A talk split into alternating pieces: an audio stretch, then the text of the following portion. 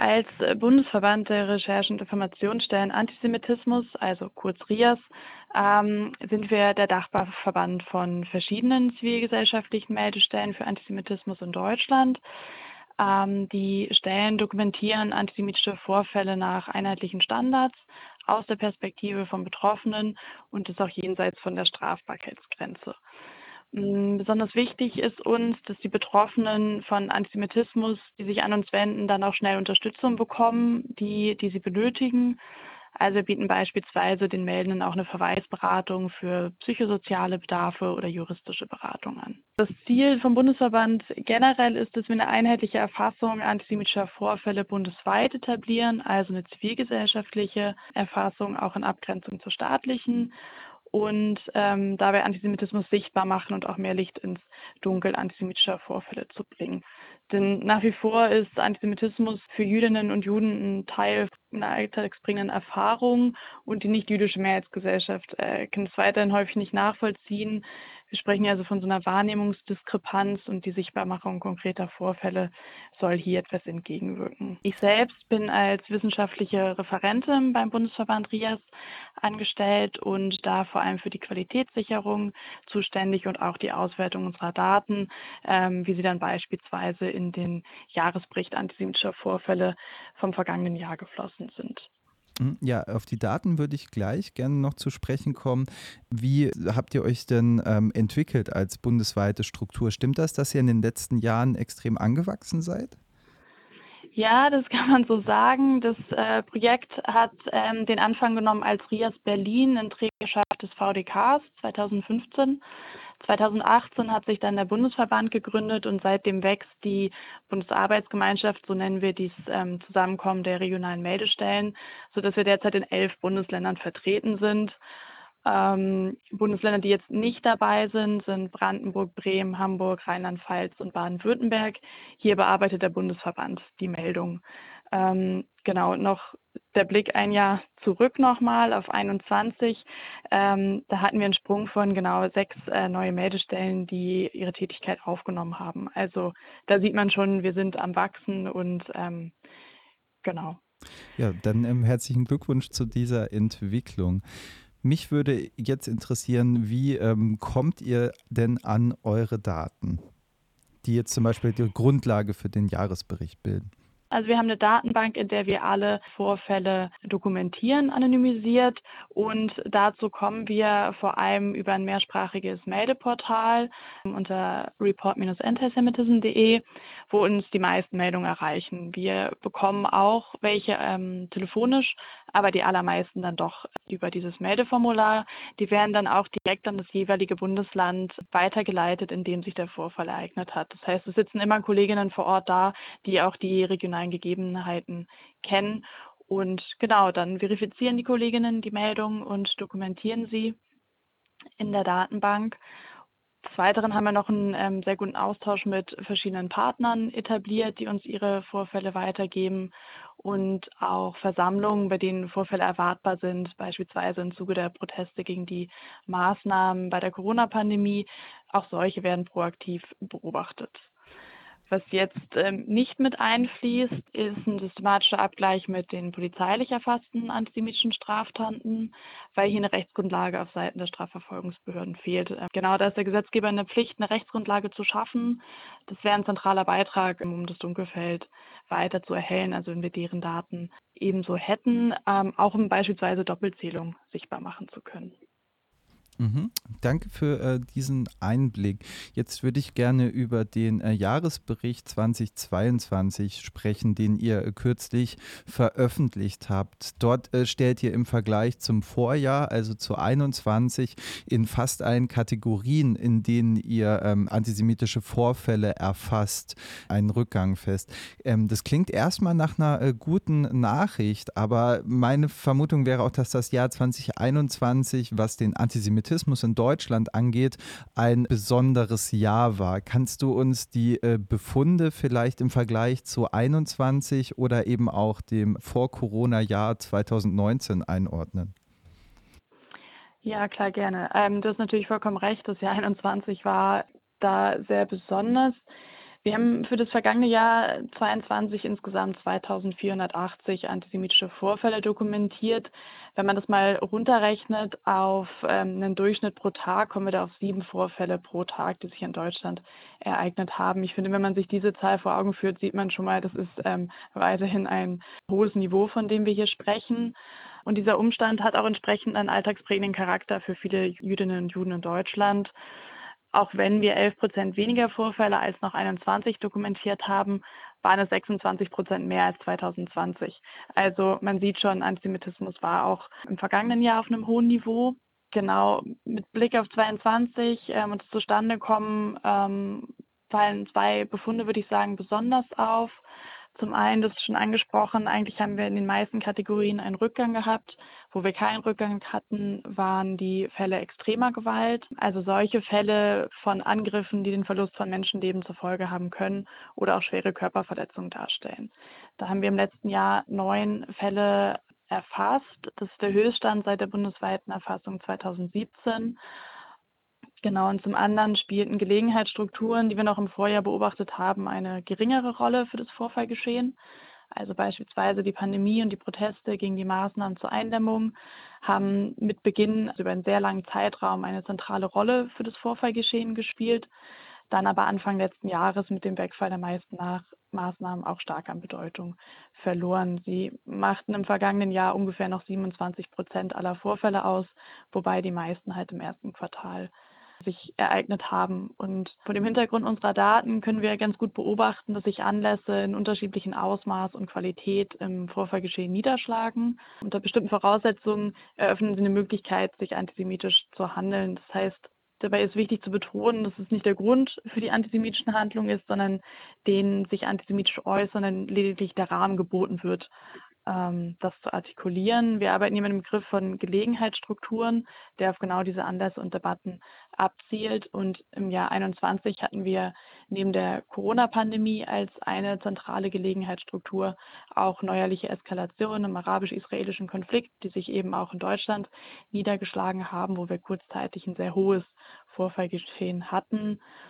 Was Vergleichbares hatten wir im vergangenen Jahr nun nicht, ähm, was genau unsere Vermutung oder These ist, ähm, sich auch in diesem Rückgang der Zahlen zeigt.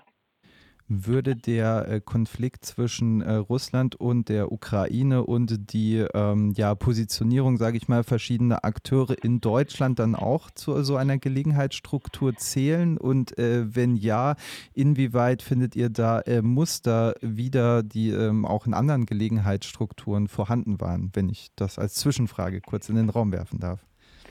Ja, ähm, sehr spannend. Genau, wir haben auch ähm, nochmal gesondert die Vorfälle ausgewertet, die im Kontext des russischen Angriffskriegs gegen die Ukraine standen. Das hat insgesamt 11 Prozent der Vorfälle ausgemacht. Also einmal explizit, wenn sie den Krieg thematisiert haben oder ähm, implizit, wenn sie nur aufgrund des Krieges sich ereignet haben, zum Beispiel ähm, sich gegen jüdische Geflüchtete aus der Ukraine gerichtet haben. Ähm, das waren jetzt weniger Vorfälle, als viele erwartet haben. Ähm, das mag vor allem daran liegen, dass es auch anders aufgeladen wurde, auch ähm, sich häufig rassistisch geäußert wurde oder NS-relativierend, aber nicht im antisemitischen Sinne, wie wir es greifen würden.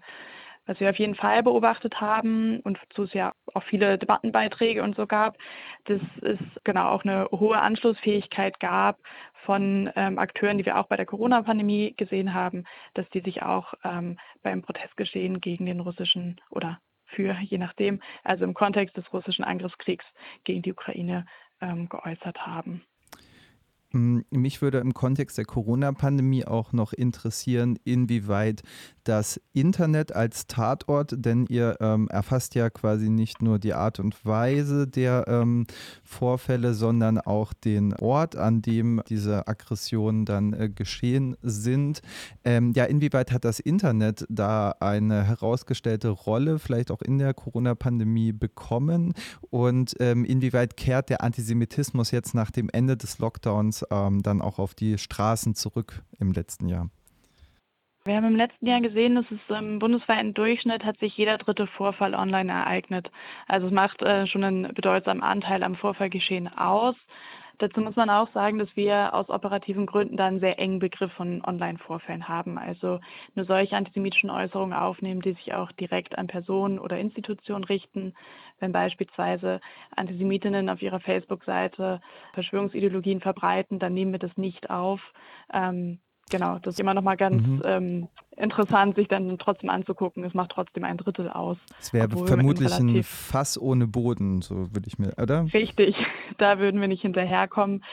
Genau, und was uns da auch immer wichtig ist, ähm, zu betonen oder darauf aufmerksam zu machen, dass diese Erfahrungen von antisemitischen Anfeindungen auf Social Media auf die Betroffenen häufig eine ganz ähnlich einschneidende Wirkung haben wie antisemitische Vorfälle von Angesicht zu Angesicht, also beispielsweise auf der Straße. Ähm, Betroffene berichten uns immer wieder, dass sie sich von Social Media zurückziehen. Ähm, und besonders einschneidend war das im Vorvorjahr 21 während dieser Eskalation im arabisch-israelischen Konflikt. Ähm, da haben wir viele solcher Berichte bekommen. Jetzt mit Blick auf die Pandemie kann man schon sagen, dass sich spezifische Ausdrucksformen von Antisemitismus ergeben haben. Also gerade am Anfang hatten wir sozusagen neues Phänomen mit den Zoom-Bombings, also dass Veranstaltungen mit antisemitischen Inhalten gestört wurden, also von genau religiösen Veranstaltungen bis hin zu Gedenkveranstaltungen. Ähm, aber wir haben auch die ganze Pandemie über Vorfälle jenseits des Internets ähm, erfasst. Genau, eine zentrale Rolle spielten da sicherlich die bereits erwähnten Versammlungen auch gegen die Corona-Maßnahmen. Aber wir haben auch ähm, eine Vielzahl von Vorfällen gehabt, in denen Juden und Jüdinnen mit Verschwörungsmythen zur Pandemie konfrontiert wurden. Es gab, glaube ich, zum Beispiel ein Beispiel auf einer Taxifahrt, äh, wo der Taxifahrer dann rausgefunden hat, dass ähm, der Gast eine Jüdin ist und dann seine Theorien da ähm, verbreitet hat. Also eine ganz klare Trennung zwischen ähm, Internet und Straße lässt sich da ähm, nur schwer ziehen. Du hast vorher auch noch die Eskalation äh, des Konfliktes zwischen ähm, ja, Israel und äh, Palästina angesprochen. Ich erinnere mich, beziehungsweise habe dann auch in eurem Bericht gelesen, dass es da in äh, Leipzig auch zu einem äh, Angriff äh, gekommen ist, wo äh, drei Menschen körperlich angegriffen wurden. Mm, um so ein bisschen eine Brücke zu schlagen, du meintest vorhin auch, dass eigentlich so gut wie alle Kategorien zurückgegangen sind. Nur in Bezug auf extreme Gewalttaten gab es einen ähm, Anstieg. Kannst du uns äh, da vielleicht den Unterschied zwischen einem Angriff und ja extremer Gewalt in eurer Erfassung mal erklären, vielleicht sogar auch mit einem Beispiel? Also Fälle extremer Gewalt sind wie gesagt physische Angriffe oder Anschläge, die so weit gehen, dass sie auch den Verlust vom Menschenleben zur Folge haben können oder schwere Verkörperverletzungen darstellen. Also wir zählen ja auch Fälle von Kidnapping, Messerangriffen oder Schüssen dazu. Da haben wir im letzten Jahr neun dokumentiert. Nicht alle können wir aus Vertrauensgründen öffentlich machen, aber darunter auch die Vorfälle aus Nordrhein-Westfalen, auf die wir vielleicht später ja nochmal zu sprechen kommen. Also versuchter Brandanschlag auf eine jüdische Gemeinde in Dortmund, Molotow-Cocktailwurf gegen eine Synagoge in Bochum. Genau, die ist, dieser Wurf hat sie verfehlt und eine Schule getroffen. Dazu gab es Schüsse auf ein Rabbinerhaus der alten Synagoge in Essen. Wir haben auch in Berlin einen Vorfall gehabt, wo zwei Männer mit Baseballschlägern, Messern und Pfefferspray jemanden angegriffen haben, weil dieser angeblich Free Israel gerufen hätte. Das sind Fälle von extremer Gewalt und als Angriff würden wir jetzt Vorfälle fassen, bei denen ja auch Personen körperlich angegriffen werden, ohne dass es zu lebensbedrohlichen oder schwerwiegenden Schädigungen kommt. Wir zählen auch hier wieder versuchte Angriffe mit hinzu. Ein Beispiel haben wir hier aus Sachsen-Anhalt. Da war ein Paar im Auto unterwegs. Der Betroffene ist als jüdisch erkennbar gewesen. Und auf der Autobahn wurden sie dann von einem anderen Auto erst ausgebremst und schließlich bis zu einem Parkplatz verfolgt. Dort haben sich die Betroffenen dann in dem Auto eingeschlossen aus Angst. Und die Männer ähm, aus dem anderen Auto haben versucht, die Türen des Autos zu öffnen und gegen das Auto geschlagen, Fenster bespuckt und die Betroffenen beleidigt und ihnen Gewalt angedroht. Das wäre jetzt ein Beispiel für einen antisemitischen Angriff wie wir es fassen.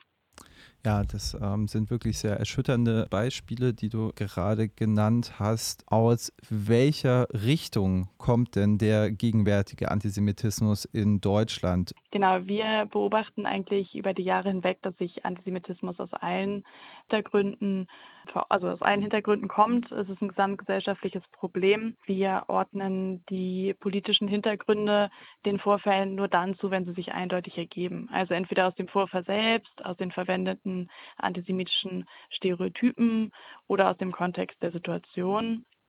Da das nicht immer möglich ist, werden bei uns auch sehr viele Vorfälle keinem Hintergrund zugeordnet. Der politische Hintergrund ist also unbekannt und wie in den Vorjahren auch war das 2022 in knapp der Hälfte aller Vorfälle der Fall. Das äh, finde ich immer ganz wichtig, sich nochmal vor, vor Augen zu führen. Ähm, genau in der Hälfte ähm, war es Betroffenen oder uns als äh, diejenigen, die es aufnehmen, nicht möglich, das zuzuordnen. Und auch das trägt für die Betroffenen ähm, zu diesem jetzt schon angesprochenen äh, Charakter bei, weil sie halt ähm, genau sich so durch, durch ihren Alltag bewegen, dass eine antisemitische Anfeindung potenziell von jedem ausgehen könnte. Was wir im vergangenen Jahr jetzt im Unterschied zum Vorvorjahr 21 beobachtet haben, ist, dass die meisten Vorfälle das erste Mal seit wir erfassen, als die meisten, die zuordnenbar waren, dem verschwörungsideologischen Milieu zugeordnet wurden. Das waren ungefähr 21 Prozent. Jetzt sehen wir diejenigen drunter, deren Weltbild insgesamt durch den Glauben an Verschwörungsmythen strukturiert ist. Ähm, Verschwörungsmythen finden sich natürlich auch in anderen Hintergründen, aber hier geht es halt darum, dass es genau das völlig strukturiert. Wir haben ja vor allem ähm, diesen Hintergrund bei Massenzuschriften, also so E-Mails, die an viele gingen, Rundmails quasi und im Versammlungskontext beobachtet. Allerdings muss man hier natürlich auch klar sagen, dass sowohl diese Proteste als auch die zum russischen Angriffskrieg gegen die Ukraine ebenso ein zentrales Mobilisierungsthema waren für Rechtsextreme. Hier konnten wir ungefähr 13 Prozent eindeutig dem rechtsextremen Hintergrund zuordnen. Hm, die Abgrenzung ist hier in der Praxis häufig auch ein bisschen schwierig. Wir haben, wie gesagt, ähm, den Blick dann vor allem aus der betroffenen Perspektive und ähm, bei Versammlungen haben wir es jetzt gerade in diesem Kontext viel erlebt, dass sich da auch ähm, Milieus mischen. Ja, du hast es gerade ja. schon äh, angedeutet, welche Rolle spielen denn, äh, sage ich mal, rechte und rechtsradikale Akteure mit so einem äh, deutschen Hintergrund oder vielleicht auch damit verbunden die Frage, ähm, welche Rolle die AfD in der Hinsicht spielt? Ja, genau. Wir haben ich würde noch einmal ganz kurz eine Schleife zurück machen, um das äh, gut erklären zu können. Ja, wir haben äh, viele Vorfälle, in denen wir die, von denen diese ausgehen, nicht kennen. Also zum Beispiel bei Schmierereien im Stadtbild oder auch bei antisemitischen Beleidigungen auf offener Straße oder im ÖPNV ist häufig nicht erkennbar, ähm, wo sich jemand politisch verortet. Leichter ist es bei uns ähm, zuzuordnen, zum Beispiel bei Versammlungen, weil wir ja dann wissen, wer hat sie angemeldet und wer spricht da. Häufig gibt es eine Selbstverortung. Jemand sagt, ich spreche hier für XY. Genau, und so gab es zum Beispiel im vergangenen Jahr in Neuruppin in Brandenburg eine von der AfD organisierte Demonstration gegen die ähm, Corona-Impfpflicht, wo sich ein Redner ähm, Schuhe relativierend geäußert hat, indem er sich der Parole, ich zitiere jetzt, Impfen macht frei, bedient hat. Also das sind Beispiele, die wir dann klar dem rechtsextremen Hintergrund zuordnen können. In vielen Fällen ist es für uns einfach ein bisschen schwieriger, das zweifelsfrei zuzuordnen. Bei den Fällen, wo ihr das äh, sagen könnt, würde mich auch interessieren, inwieweit da äh, religiös faschistoide Akteure involviert sind. Also vielleicht welche Rolle spielen da Islamismus und christlicher Fundamentalismus und gibt es auch da dann wieder ähm, ja, Überschneidungen oder äh, Probleme bei der Abgrenzung? Ja, prozentual machen beide äh, Spektren äh, relativ äh, wenig aus, also einen geringen Anteil. Ähm, genau, wir gehen davon aber auch aus, dass uns hier weniger Vorfälle bekannt werden oder wir sie nicht ähm, diesem Hintergrund zuordnen können. Ich äh, habe jetzt ein Beispiel mal vom, wie sich der christlich-fundamentalistische ähm, Antisemitismus im vergangenen Jahr geäußert hat. Wir hatten in Dortmund eine Versammlung, eine Mahnwache vor einer Klinik für Schwangerschaftsabbrüche. Also auch hier wurde die Shoah relativiert, indem jemand von einem Babykaus gesprochen hat. Wir haben auch den Tausend-Kreuze-Marsch, auf dem auch regelmäßig antisemitische Parolen, wie in München beispielsweise spielte die Parole Abtreiben macht frei eine Rolle. Das beobachten wir schon. Insgesamt machen sie aber prozentual wenig aus. Beim islamischen und islamistischen Spektrum gehen wir ebenfalls davon aus, dass wir weniger mitbekommen als passiert. Hier ordnen wir alle Vorfälle zu, die sich positiv auf islamische Glaubensinhalte oder Symboliken beziehen. Und das waren ungefähr ein Prozent, die wir da zugeordnet haben im vergangenen Jahr.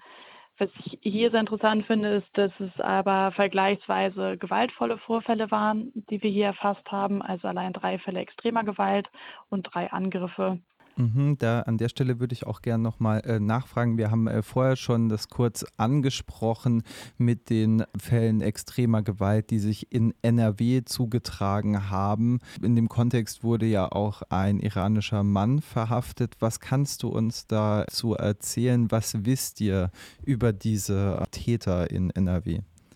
Geht hier um die Vorfälle, die ich eingangs schon mal angesprochen habe, in die Brandanschläge, Schüsse, Molotow-Cocktails, die sich da im November vergangenen Jahres ereignet haben.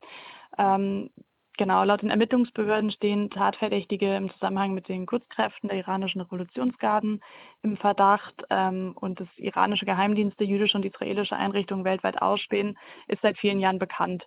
Ähm, Genau, das heißt, wir erfahren hier auch viel von den aus der Presse, wie alle anderen auch. Und die Kolleginnen aus NRW stehen natürlich auch mit den jüdischen Gemeinden in Kontakt. Ähm, ja, was für uns an diesen Vorfällen äh, genau das Zentrale ist, dass sie ähm, nicht nur für die Betroffenen selbst, also die Gemeindemitglieder oder die Juden und Jüdinnen in der Region, sondern auch darüber hinaus häufig einen sehr bedrohlichen Charakter haben und für viele Jüdinnen und Juden in Deutschland sehr verunsichernd sind. Hinzu kommt natürlich immer, wie verhält sich auch die Politik dazu, wird es verurteilt, gibt es Unterstützung, wie engagiert wird versucht, diese Fälle aufzuklären. Das macht natürlich auch viel mit dem Sicherheitsempfinden ähm, der jüdischen Gemeinschaft in Deutschland. Mhm. Okay, ja, danke ähm, für diese Antwort. Mich würde auch weiterhin noch interessieren, ähm, eher wie groß ist denn die Bedrohung durch äh, linken bzw. anti-imperialistischen äh, Antisemitismus in eurer Erfassung? Ja, wir konnten jetzt im vergangenen Jahr knapp zwei Prozent der Fälle dem linken und antiimperialistischen Spektrum zuordnen. Darunter zum Beispiel ein Vorfall aus Münster, wo sich eine als antirassistisch verstehende Gruppe zu einer israelfeindlichen Versammlung aufgerufen hat ähm, und da die Parole ähm, Kinderschlechter Israel gerufen wurde. Wir, ähm, genau, zwei Prozent macht jetzt auch nicht wahnsinnig viel aus ähm, am Vorfallgeschehen. Man muss vielleicht an dieser Stelle noch sagen, dass wir auch ähm, israelfeindlichen Aktivismus als einen eigenen ähm, Hintergrund fassen und auch hier, ähm, genau, das, ich weiß gar nicht, müsste ich jetzt nochmal nachschauen, wie viele Vorfälle wir da im vergangenen Jahr hatten. Ähm, wir haben hier halt eine sehr differenzierte, würde ich mal sagen, ähm, Unterscheidung von den politischen Hintergründen. Okay. Genau, das waren sieben Prozent ähm, im vergangenen Jahr und vielleicht, was jetzt bisher, ähm, was ich immer noch wichtig finde zu erwähnen, auch drei Prozent, die wir der politischen Mitte zuordnen konnten. Mhm. Man sieht also, es ist ein ähm, übergreifendes Phänomen. In Bezug auf den ähm, antiimperialistischen linken Antisemitismus würde mich äh, interessieren, was unterscheidet denn, ähm, sage ich mal, jetzt eine antiimperialistisch pro-palästinensische Kritik am Staat Israel von ähm, Israel bezogenen Antisemitismus? Oder also wie würdet ihr das ähm, einordnen? Ja, ähm, eine vielgestellte Frage. Ähm, da ist jetzt aus unserer Logik erstmal wichtig vor, voranzustellen, dass wir losgelöst von den politischen Hintergründen bei den antisemitischen Vorfällen auch inhaltlich fünf Erscheinungsformen von Antisemitismus unterscheiden. Das heißt, für uns gibt es keinen Automatismus. Wir sagen nicht, das ist ähm, Post-Shoah-Antisemitismus, deshalb ist er von Rechtsextremen ausgegangen oder der israelbezogene Antisemitismus ist von beispielsweise einer pro-palästinensischen Gruppe ausgegangen. Hier findet kein Automatismus statt. Wir schauen uns das getrennt voneinander an und orientieren uns dabei an der Arbeitsdefinition Antisemitismus der IRA, also der International Holocaust Remembrance Alliance und unterscheiden dann zwischen Othering, antijudaistischem Antisemitismus, modernem, Post-Shoah und eben israelbezogenem Antisemitismus. Und der liegt dann vor, wenn sich antisemitische Aussagen gegen den jüdischen Staat richten, also wenn diesem etwa die Legitimität abgesprochen wird. Zusätzlich zur IRA spielt hier auch nochmal das Prinzip der 3Ds von Nathan Sharansky eine Rolle für uns in der Erfassung. Das heißt, wir grenzen den israelbezogenen Antisemitismus von einer legitimen Kritik an der israelischen Politik anhand von dieser Trias aus Dämonisierung, Delegitimierung und doppelten Standards ab. Ich habe auch hier einmal ein Beispiel rausgesucht von einem Fall israelbezogenen Antisemitismus. Den haben die Kolleginnen in Bayern, also in München, ähm, im letzten Jahr dokumentiert. Der hat sich im Kontext des Jahrestages vom Olympia-Attentat 72 ereignet, bei dem damals elf israelische Sportlerinnen ähm, der Sommerspiele ermordet wurden. Und hier wurden zum Beispiel Zusendungen dokumentiert, in denen der jüdische Staat als Wiedergänge des Nationalsozialismus demonetisiert wurde und auch das Existenzrecht in Frage gestellt wurde. Das heißt, hier würden wir sagen, das ist eine antisemitische Form der Thematisierung und geht auch hier, wir haben immer eine Mehrfachzuordnung, die möglich ist bei Entscheidungsformen, geht hier mit einem Post-Shoah-Antisemitismus einher. Wir haben auch viele Meldungen bezüglich israelbezogenem Antisemitismus, wo Jüdinnen und Juden, die in Deutschland leben, vielleicht gar nichts mit Israel zu tun haben, verantwortlich gemacht werden und äh, zum Teil auch angegriffen werden. Das ist so ein bisschen ein bisschen die relevanten ähm, Aspekte für die Bestimmung von israelbezogenem Antisemitismus. Ja, vielen Dank. Wir haben nun viel über die äh, Quantität der Vorfälle und die unterschiedlichen Ideologien der äh, Aggressoren gesprochen. Und ähm, wie du auch erwähnt hast, ihr seid ja in einem äh, regen Austausch mit äh, jüdischen Gemeinden in äh, ganz Deutschland. Äh, daher vielleicht auch die Frage, wenn du sie denn ähm, beantworten kannst, was lösen die extremen Gewalttaten, die Angriffe, die Bedrohungen und ja auch das verletzende Verhalten bei den ähm, betroffenen Personen aus? Was bekommt ihr damit und also damit verbunden, wie ist denn die äh, Stimmung in den jüdischen Gemeinden? Das lässt sich natürlich nicht so ganz pauschalisieren. Das wirkt auf Betroffene ganz unterschiedlich, auch je nachdem, nach Region, nach Alter und nach Sichtbarkeit. Und genau, das ist vielleicht ein Punkt, den wir häufig, ähm, der häufig zum Thema gemacht wird, dass wir merken, dass viele Betroffene Abwägungen treffen alltäglich zwischen Sichtbarkeit und Sicherheit. Also ähm, was geht damit einher, als jüdisch in der Gesellschaft, in der Öffentlichkeit erkennbar zu sein? Was wir auf jeden Fall mitbekommen ist, dass ja der alltagsprägende Charakter, ich habe es jetzt ähm, eingangs schon gesagt, das kann natürlich den Alltag prägen von vielen Betroffenen. Es sind ja auch bekannte Bilder, dass viele jüdische Kinder damit aufwachsen, in eine Schule zu gehen, wo die Polizei davor steht. Wir haben aber auch ganz alltägliche Situationen im ÖPNV, wenn jemand als jüdisch erkennbar ist, ähm, antisemitisch angefeindet wird, beim Einkaufen, im eigenen Wohnumfeld, online, in der Schule, dass es einfach ja sich durch alle Lebensbereiche zieht und ähm, eben auch nicht vermeidbar ist. Und das natürlich ähm, ja für äh, viele Jüdinnen und Juden in Deutschland zum Alltag dazugehört, ähm, mit einer potenziellen Konfrontation rechnen zu müssen. Bei den äh, Meldungen, die äh, bei euch eingehen, gibt es da auch äh, Fälle, wo Drittpersonen dann Zivilcourage gezeigt haben und äh, zum Beispiel die äh, von dem Antisemitismus betroffenen Personen unterstützt haben in der Situation?